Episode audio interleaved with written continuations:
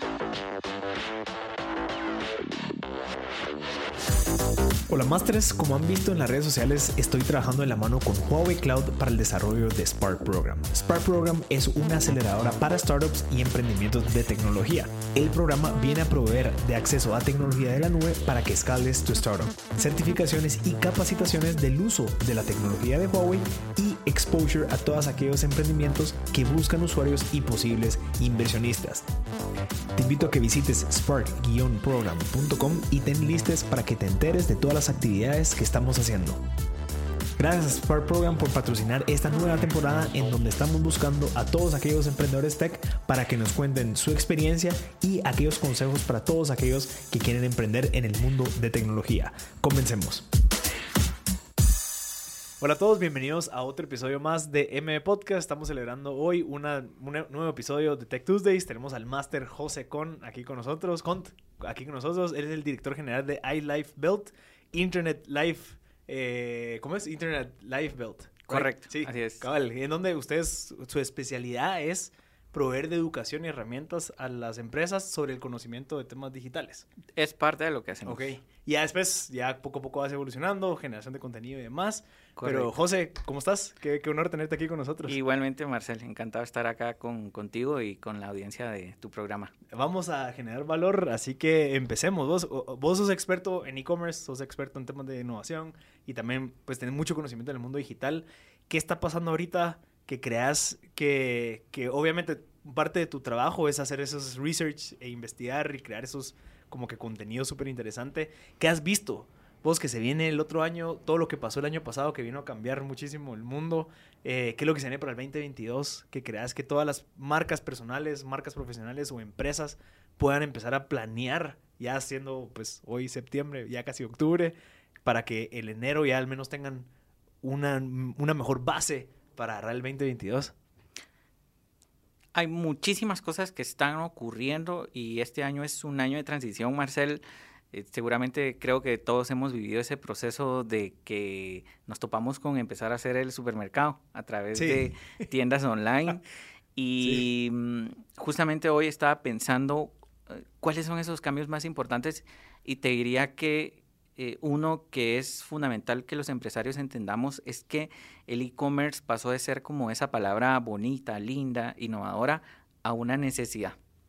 Yo me recuerdo hace muchos años que cuando tú veías una valla de una empresa y ponían su sitio web, la gente se quedaba como que, wow, tiene una página web, qué innovadora. Porque efectivamente no era tan común tener un sitio web. Es más, yo en los primeros trabajos que tuve recuerdo que teníamos prohibido visitar las redes sociales. Y eso que yo siempre he trabajado en comunicación y marketing. ¿Porque te distraías o qué? Porque eran espacios para perder el tiempo. Pero así se miraba antes. Digamos, hoy nos parece raro, ridículo, pero eh, de esa época, de, de eso venimos en Guatemala. Entonces, el e-commerce y todos estos cambios de transformación digital antes eran un lujo y un diferencial para tu negocio digamos, tú querías sobresalir, decir, soy distinto, tengo una tienda online, qué bonito, qué lindo. Hoy no, hoy es una necesidad. El consumidor lo que dice es, qué raro que no tengan una tienda online, qué raro que no tengan entrega a domicilio, qué raro que no me ofrezcan links de pago y, quiero comprar a través de Facebook. Y lamentablemente, muchas veces los últimos que nos enteramos de eso somos los empresarios. Claro, porque estás haciendo otras cosas. Correcto. El día a día nos absorbe, el WhatsApp, las notificaciones, sentimos que nunca avanzamos, que termina el día y saber en qué se nos fue el tiempo. Lo cierto es que ese cambio es fundamental entenderlo, sobre todo en Latinoamérica, que la oportunidad es increíble porque en nuestros países el tráfico es terrible, es terriblemente pesado, malo, y eso eh, no es solo en la ciudad de Guatemala, ya está pasando en las ciudades del interior del país y lo mismo está pasando en la Ciudad de México, en la Ciudad de Panamá, no digamos, todas las capitales el tráfico es un caos, pero ese caos genera grandes brechas de oportunidad donde alguien que llega a tu casa a dejarte algo, ya no lo percibes como un lujo, sino es una necesidad. Entonces, eso está activando nuestras economías, lo que llamamos economía circular, eh, los grandes marketplaces hoy son una realidad. Antes era, digamos, irónico pensar que grandes startups tecnológicas iban a estar en nuestros países. Hoy están. Aquí hay un Uber, hay un Airbnb, pero no solo eso. También estamos creando innovación en esa línea. Eh, recientemente, hace como un par de días, semanas, eh, esta plataforma Hugo recibe una segunda ronda de inversión de parte de BitLab, el Banco Interamericano de Desarrollo, eh, un negocio nacido en El Salvador.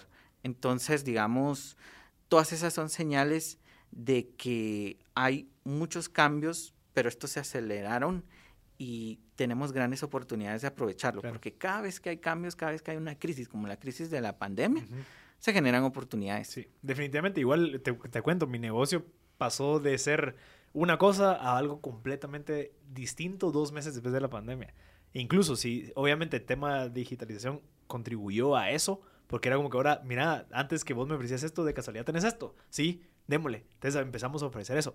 Pero te quería hacer una consulta. Vos mencionas mucho el cambio de, de, de, conducta, digamos, cuando estamos hablando de productos. ¿Qué pasa de servicios? ¿Verdad? Cuando tal vez no puedo hacer un delivery. Pero Tal vez la website sí me sirve como información, pero ¿qué más? ¿Verdad? O sea, ¿dónde puedo eh, tal vez prospectarte un poquito más? ¿Verdad? En de, eh, pasas distintos pasos y demás. ¿Qué cambios se vienen en la parte en donde si yo no puedo hacerte de libre o si yo no te puedo cobrar algo así en ese preciso momento que me considere a mí como e-commerce? ¿Cómo me, qué, me, qué, me, qué, me, ¿Qué me espera para el 2022? Te diría que también hay buenas oportunidades. El latinoamericano está empezando a ver los retos y las consecuencias de la mala información. Ya mucha gente dice, ¿saben qué? Yo mejor ya ni me meto a Facebook ni Twitter, ya no sé qué es cierto, qué, qué pasa, este perfil será real, será, será falso.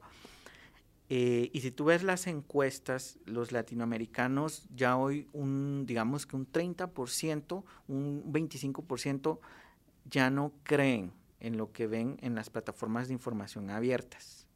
Ahora, esa tendencia es mucho más fuerte en Estados Unidos, donde eh, el 60% de personas afirman que les cuesta creer lo que ven en redes sociales e internet por todas las campañas de desinformación que la ciudadanía de este país ha visto.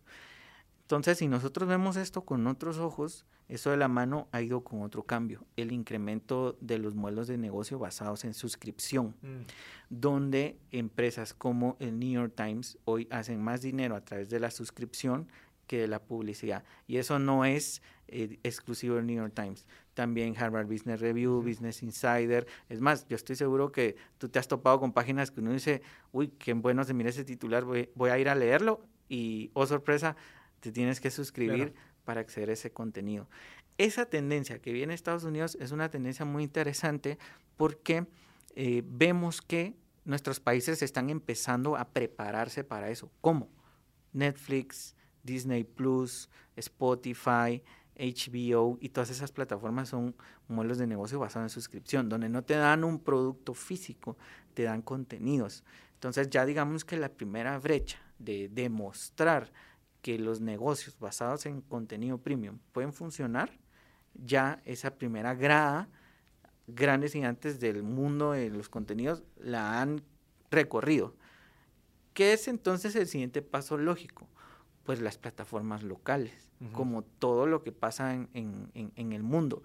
Primero vienen estos gigantes que son como las puntas de lanza y después entran ya las plataformas locales que te proveen necesidades para los nichos. Lo interesante es que los nichos en nuestros países ya no los podemos subestimar. ¿Por qué? Porque Guatemala, por ejemplo, hoy tiene 12 millones de usuarios de Internet. Un nicho sería, digamos, un grupo de 50 mil personas. ¿Te imaginas un negocio con 50 mil personas suscritas a ese negocio pagando un dólar o pagando dos dólares, tres dólares, cuatro dólares, cinco dólares? Ya digamos que son plataformas que ya suenan interesantes. Y el caso que a mí más me gusta es el caso de Platzi, porque Platzi, además de que eh, hoy es una empresa que es un ejemplo, eh, eh, uno de los fundadores es guatemalteco, que es Christian Vanderhens. Entonces, cuando Christian empezó, ellos ofrecían su contenido completamente gratuito en foros del web y maestros del web. Uno quería aprender cualquier cosa de la web, desarrollo, servidores, entraba a esa página y te daban cursos gratis, lo que sea. Y, y habían personas que quizás decían, estos chavos solo están perdiendo el tiempo, pero no, estaban construyendo la base de un negocio que hoy se ha vuelto millonario y referente a nivel mundial, porque hoy ellos han tenido, ya han pasado por sus aulas más de 600 mil estudiantes con suscripciones activas. Yo, por ejemplo, tengo una suscripción anual. Eh, y, si tú haces cálculos, lo que pagamos al año en esa plataforma son más o menos 200 dólares por 600 mil estudiantes.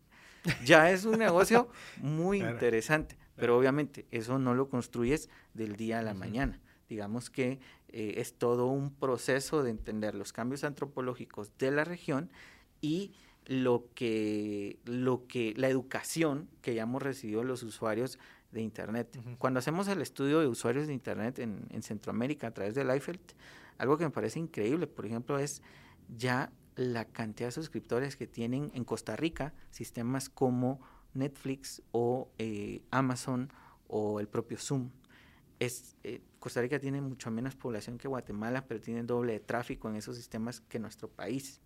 Entonces, este es un buen momento para experimentar en nuestras plataformas, porque todavía en esos modelos de negocio no hay una competencia agresiva.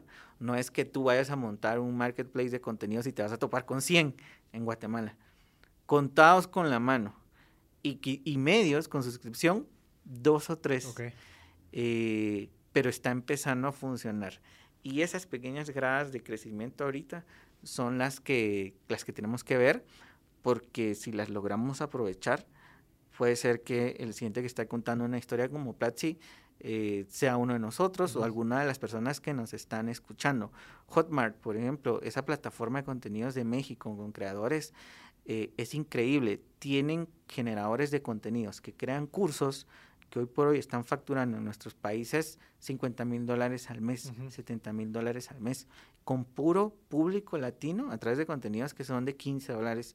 Obviamente hay contenidos de 150 dólares, etcétera, pero eh, la cuestión es que ya hay cada vez más casos relacionados con las tendencias no solo de adquirir eh, productos, sino también de adquirir servicios a nivel online. ¿Qué es lo que nos causó daño? Obviamente yo recuerdo hace muchos años a, algunas marcas que sacaron campañas como el contenido es gratis.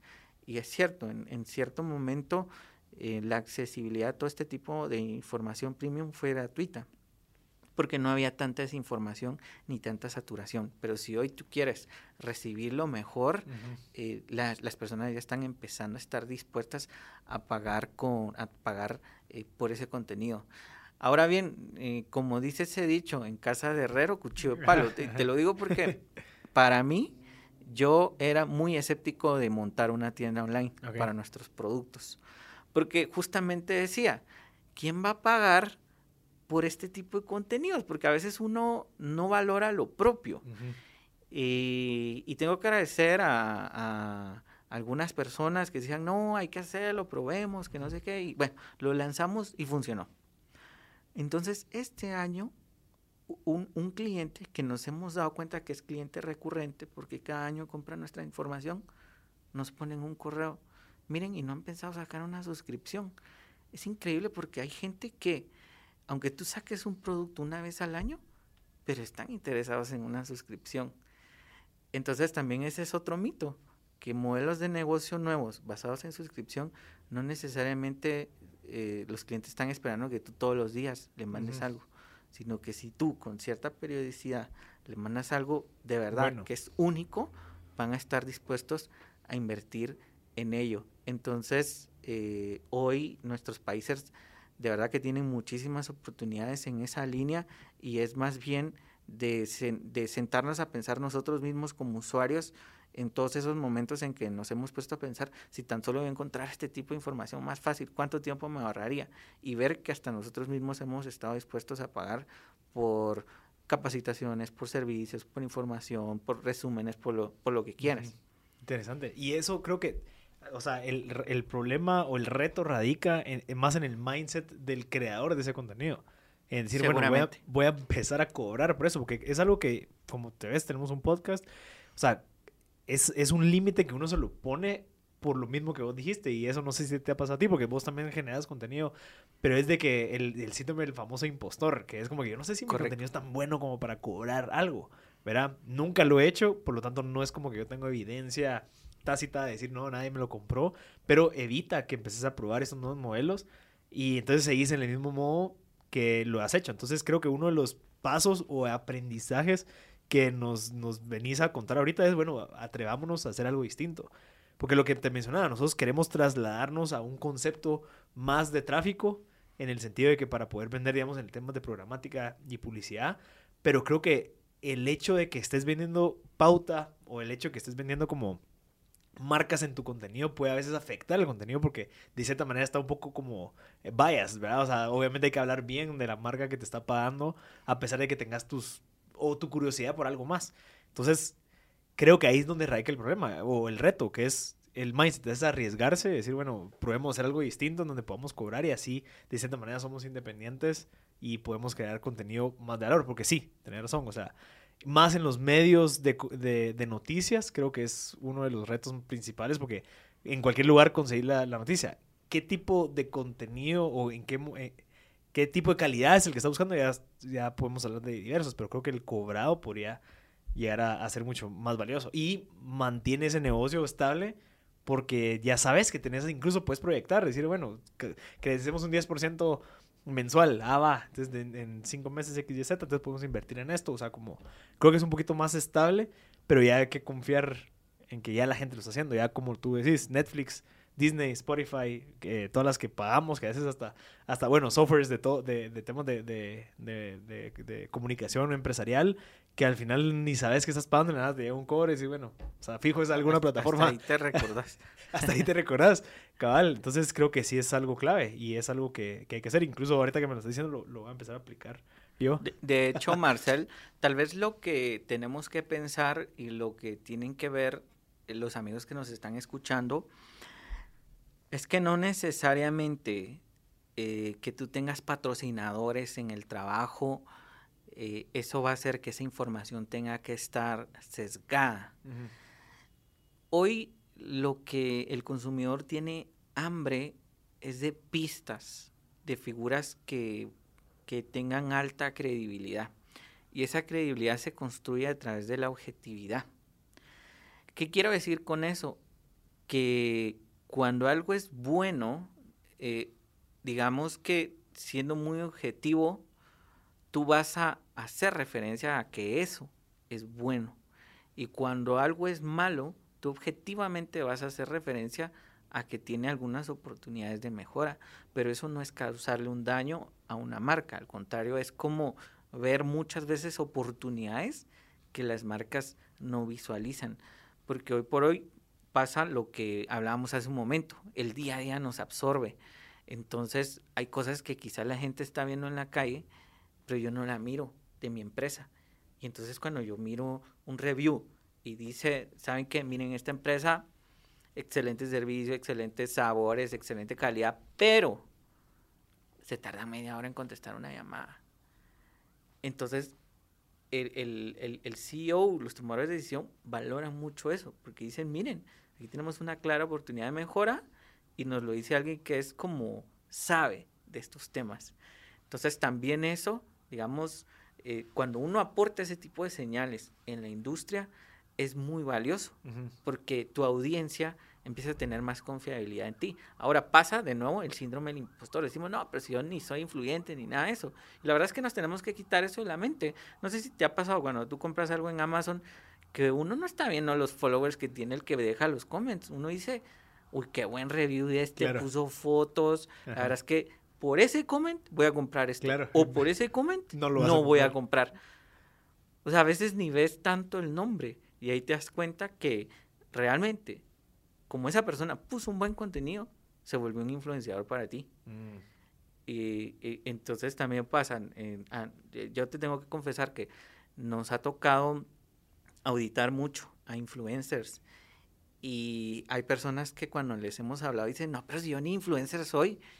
Entonces, no, es que usted tiene mucha credibilidad en sus círculos es un influenciador. No se trata de que tengas 100 mil seguidores en Facebook, en Twitter, en Instagram. Claro, si los tiene, buenísimo. Pero no, los 100 que lo siguen, todos son tomadores de decisión y eso es lo que nos importa. Y hacia ese modelo están yendo también cada vez más las marcas, a la autenticidad, a la transparencia, a figuras que, que digamos, tengan los mismos valores que la empresa. Mm. Eh, entonces, eh, de nuevo para las empresas, esos son tips muy importantes que ayudan para que el marketing, la comunicación, la credibilidad, los productos tengan más tracción en, en, los años que se vienen, no solo el 2022, porque hay que ver que hoy las nuevas generaciones, los, los niños ahorita, ellos conocen más a los youtubers que a las figuras de Hollywood. Claro.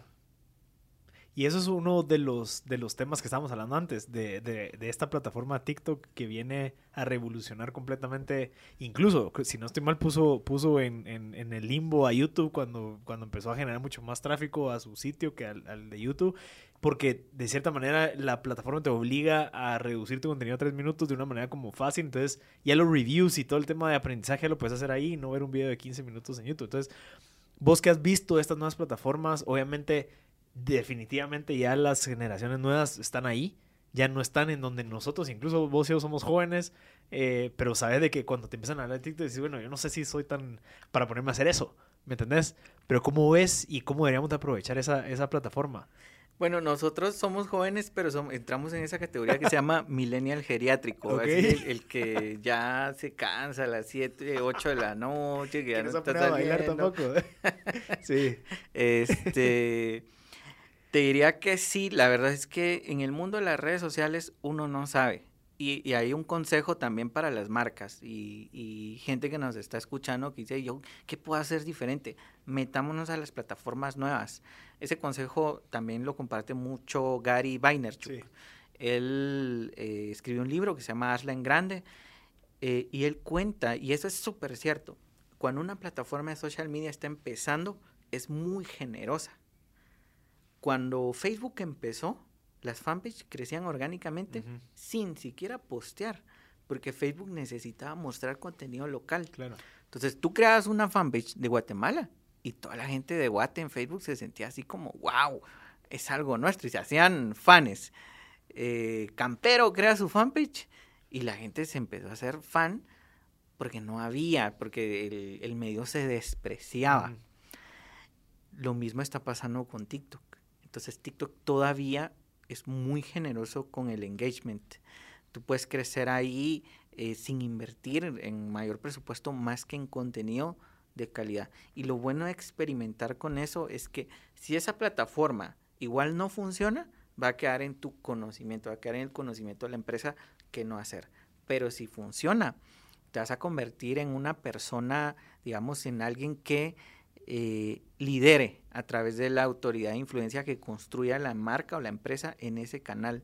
Hoy muchos de los grandes creadores de contenido de TikTok hace más de un año, hace un año, ni siquiera tenían cuenta en la red social. Hay un chavo italiano que, que es, un chavo morenito que hace como unos videos así de que ah, e, etiopiano es el brother, ¿no? Eh, creo que sí, pero, pero, vive en Italia. Pero él así como pone videos de gente que se complica la vida con grandes cosas y él dice Sí, sí, así sí. como miren, eh, eh, esto es así súper sencillo. Entonces él cuenta que no tenía nada que hacer en la pandemia, no tenía trabajo, entonces ahí por, por mayo del año pasado dijo, voy a hacer un canal él ya había hecho algunos experimentos en YouTube. Entonces empezó en mayo, de repente uno de sus videos se volvió súper viral, otro, otro, llega al millón de suscriptores y, él se queda en shock, llega a los 10 millones en, shock, pero él llegó a 100 millones de suscriptores. O sea, ahora es una celebridad. Sí, hasta se fue a, la, eh, a, una premiación de no sé qué.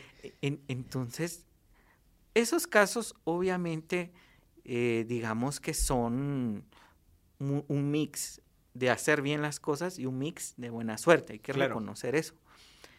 Pero demuestra la capacidad y el potencial que tienen estas nuevas plataformas. Entonces, de nuevo, para marcas que dicen, yo ya no sé cómo hacer crecer, eh, yo quiero ser distinto, miro que en mi categoría todos resultamos haciendo lo mismo, ¿qué tengo que hacer? eh, veamos lo que hace el consumidor, entremos a esas plataformas, generemos contenido, conectemos, seamos transparentes. Eh, los podcasts, esa es otra tendencia súper increíble. La nueva normalidad hoy va a implicar que de nuevo nos tengamos que ver cara a cara, ir a algunas reuniones en un modelo híbrido. La gente ya perdimos la costumbre del tráfico y en ese tiempo necesitamos escuchar algo, pero muchas veces la programación normal de la radio no nos convence. Y los podcasts, el consumo de ese formato se, se, se incrementó en la pandemia. Entonces te imaginas marcas creando contenido en formato podcast, contando experiencias, capacitando, enseñando cómo usar mejor sus productos. Qué mejor manera que conectar emocionalmente a través de eso.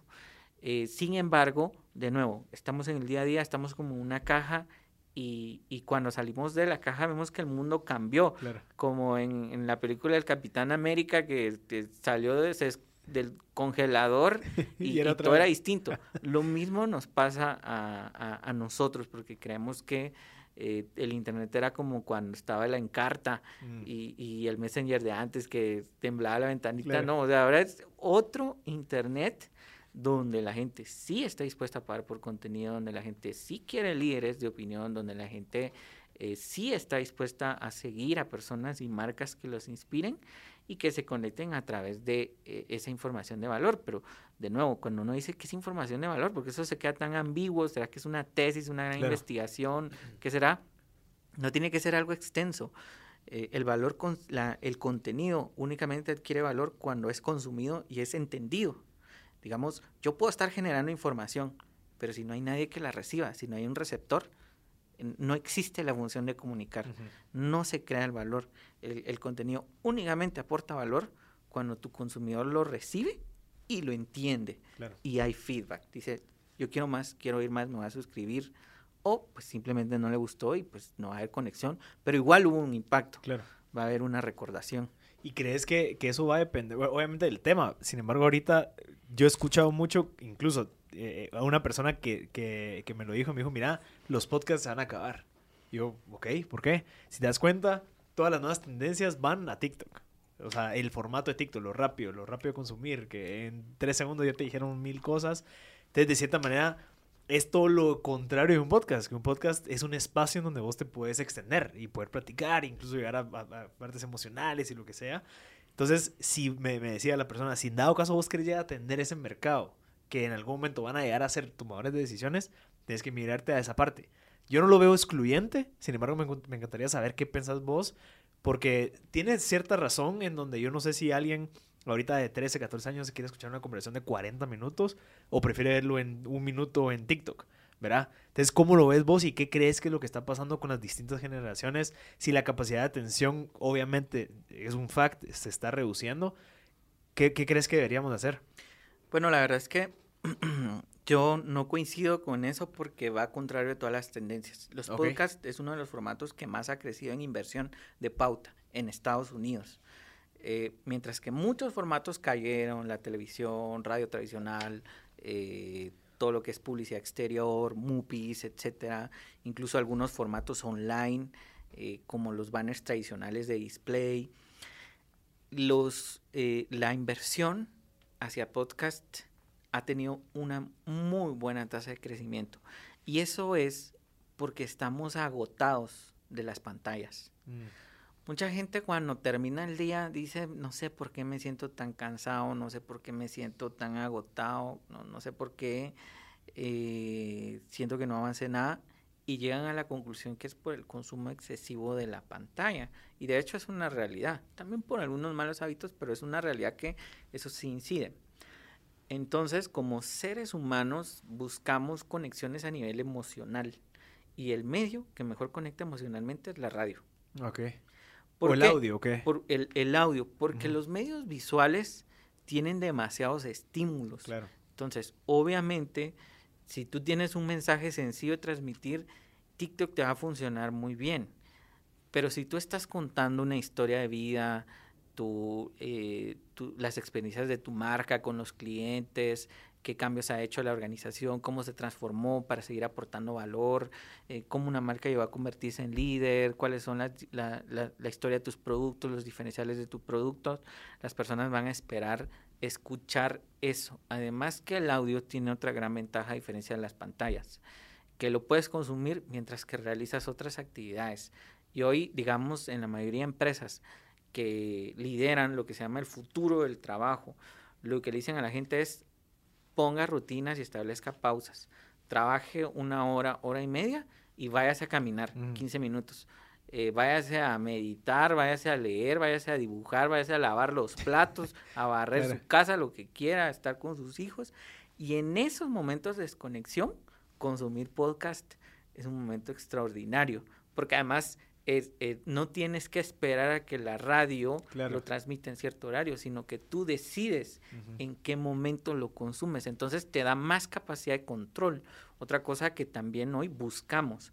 Por eso es que las personas dicen eh, en esta época de pandemia, es súper importante hacer sentir que el consumidor tiene control, porque nosotros no podemos controlar lo de las variables del coronavirus, de la vacunación, que te cierran la movilidad, que la abren, que esto, que allá. Entonces, esa incertidumbre hace que humanamente necesitemos sentir control sobre ciertas cosas. Entonces, si tú tienes control sobre tus rutinas de consumo, información, le estás dando un, está satisfaciendo una necesidad función, una necesidad emocional del consumidor. Porque, digamos, tú puedes vender pizza, puedes vender computadoras, teléfonos, cámaras, eh, ropa, tecnología, contenidos, eh, y eso está bien, está resolviendo una necesidad funcional. Pero si encima resuelves una necesidad emocional como Apple, que te inspira, como Disney, que te hace regresar a la infancia, como Coca-Cola, que evoca la familia y la felicidad. Eh, si tú resuelves algo emocional, vas a tener un diferencial muy eh, importante eh, que te puede, que, hasta puede ser la ventaja competitiva de tu organización. Y eso también muy pocas marcas lo están, no lo están comprendiendo. Interesante. ¿Crees que, y, de, todo, de todo lo que me dijiste, créeme lo que todo lo, lo, lo, vi, lastimosamente tenemos poco tiempo ahorita, pero vos cómo ves que las marcas trabajen esa parte emocional? O sea, ¿crees que el CEO debería de abrirse? ¿O, o cómo, cómo, encontrás a un personaje dentro de la empresa en donde dice, mira, no sé, eh, que empecemos a crear contenido de podcast en donde conectemos con la audiencia? Sin embargo, tengo que buscar a la persona más apasionada de la empresa o debería contratar a una persona exclusivamente para eso o qué crees que sería el primer approach de en tu caso decir bueno que si quiero comenzar un podcast pero como vos sabes estás metido en correos reuniones llamadas etcétera etcétera. Cómo delegas esa parte en donde tal vez es tan importante como para empezar a conectar emocionalmente con la audiencia yo lo que te diría es que lo primero es no meternos de lleno a, a estos formatos más sofisticados si la empresa no ha tenido experiencia en comunicación digital más sencilla. ¿A qué me refiero? Nosotros nos hemos topado ahora con muchas marcas que dicen, al, escuchar todo lo de TikTok, dicen, ¿saben qué? Nos vamos a meter a TikTok, pero ni siquiera han tenido experiencias de generar contenido para Facebook, Twitter, Instagram. Entonces se van a topar con un mundo que les es, digamos, muy retador yo creo que hay que ir paso a paso y asignar responsables. Eh, hoy suena ridículo decir un chief podcast manager o no sé cómo llamarle. Pero igual de ridículo sonaba hace 15 años hablar de un community manager gestionando Facebook, porque las empresas decían, pero ¿cómo vamos a contratar a alguien que nos gestione el Facebook y solo haga banners y posteo. O sea, esa idea era ridícula hace 15 años. Pues igual de ridículo es hablar de esto, pero es, es, es, correcto, es lo que va a pasar en cinco años. Eh, y hoy ya no solo hay community manager, hay traffic manager, el responsable de pauta, está el, eh, el cuál es el otro, el, el estratega digital, etcétera, etcétera. Son posiciones que no existían antes pero como las necesidades del consumidor cambiaron, se tuvieron que crear esas funciones. Entonces, lo mismo pasa. Eh, si bien hoy en una empresa no podemos hablar de alguien 100% responsable de esto, pero pueden haber personas que parte de sus funciones sea eso, buscar formatos innovadores de conexión con el consumidor. Y ahí tenemos infinidad de, ejemplos. ¿no? Un, caso puede ser los podcasts, pero otro, eh, equipos responsables, por ejemplo, de YouTube, como lo hace este banco, el BBVA. Ellos tienen un canal increíble de creación de valor, de branding. Eh, son videos súper largos de una hora, pero la gente se los consume, está fiel ahí. ¿Por qué? Porque entienden lo que necesitan su cliente y se lo dan. Es decir, le dan un servicio porque te ofrecen el servicio bancario, pero te dicen, eh, para mí usted más que solo la, una billetera andando. Claro. Entonces te también te dan un servicio de contenidos premium, porque son buenos, em, como un valor agregado. Entonces, digamos, eso hay incluso un equipo responsable, no es, no es solo una persona, hay proveedores especializados para eso y eso es lo que el, el mercado cada vez va a demandar, porque para bien o para mal, eh, el sector empresarial cada día es más competitivo. Y si nosotros no aceleramos en hacer ajustes hacia estos temas, pues simplemente lo que va a pasar es que el, el mercado se va a voltear a otras opciones y nosotros vamos a pasar a ser inexistentes. Y esto ya va un poco más allá del sector, porque hay gente que dice, no es que mi sector fue golpeado por la pandemia. Todos los sectores fueron golpeados, banca, medios, productos, ropa, etcétera. Pero es increíble cómo algunas marcas en ciertos sectores crecieron increíble y otras se vinieron para abajo, desaparecieron. Restaurantes que se crearon en la pandemia, restaurantes que desaparecieron en la pandemia. O sea, el mismo sector eh, pero eh, enfoques distintos. ¿Y cuál fue la clave? Entender mejor al consumidor. Que eso no es fácil, pero José, es que tú lo pones tan fácil. No, es que nadie dice que es fácil, es que es difícil. Sí, es una responsabilidad que hay que tomar. Y por eso tenemos que ser proactivos para, para tomar ese, ese reto del cambio, porque viene como un tren. Y si nosotros nos cruzamos, nos va a atropellar, nos va a hacer pedazos pero si nosotros nos subimos, eh, vamos a tener un crecimiento increíble y el timing es clave. La gente dice, eh, ¿por qué Airbnb tuvo tanto éxito? Porque obviamente ellos ya habían desarrollado una marca, ya habían testeado muchos modelos y justo empezaron a mercadear adecuadamente su propuesta de valor cuando empieza la crisis inmobiliaria en Estados Unidos. Entonces la gente necesitaba ingresos extra. Netflix, lo mismo. Netflix empezó entregando DVDs a domicilio, no, es, no era esa plataforma que hoy conocemos. Entonces, cuanto antes empecemos, pues más pronto vamos a cometer errores, mientras que todos estos temas no sean tan importantes, entonces vamos, no, va a ser barato que cometamos errores, no nos va a costar tanto. Eh, y mientras tanto, eh, en el camino, ese know-how lo vamos a aplicar hacia un negocio que seguramente pues va a funcionar. Excelente, José. Mira, ¿cómo te pueden contactar? Entiendo que ustedes venden estos estudios o esta información que las empresas pueden utilizar para tomar decisiones. ¿Cómo pueden acceder a ellas? ¿Qué hay que hacer? ¿Y cómo te pueden contactar? La manera más fácil es poner ILB en Google, I de Internet, L de Life y B de bonito. ILB eh, .com y, o lifeld.com y ahí nos encuentran y ahí hay más información de, de, de lo que nosotros hacemos. Mi tío, te lo agradezco José, verdad, por tu tiempo, súper valioso lo que nos acabas de compartir. Definitivamente tiene que haber una segunda vuelta para poder seguir hablando. Nos hizo falta temas de website, temas de funnels de venta y demás, pero te agradezco muchísimo tu tiempo y tu conocimiento. Entiendo que estás súper ocupado, das clases también, sos el director general de una empresa. Se nota que te apasiona esto que estás, que, que, que estás hablando. Entonces te lo agradezco y espero que la gente que haya escuchado y que se haya quedado hasta el final, pues se lo hayan disfrutado. Si saben de alguien que le pueda servir este contenido, vale la pena muchísimo compartirlo. Voy a presidir a José para que nos dé otra hora para que podamos seguir platicando del tema. Yo soy Marcelo Arscut y este fue otro episodio de M Podcast de Test Days.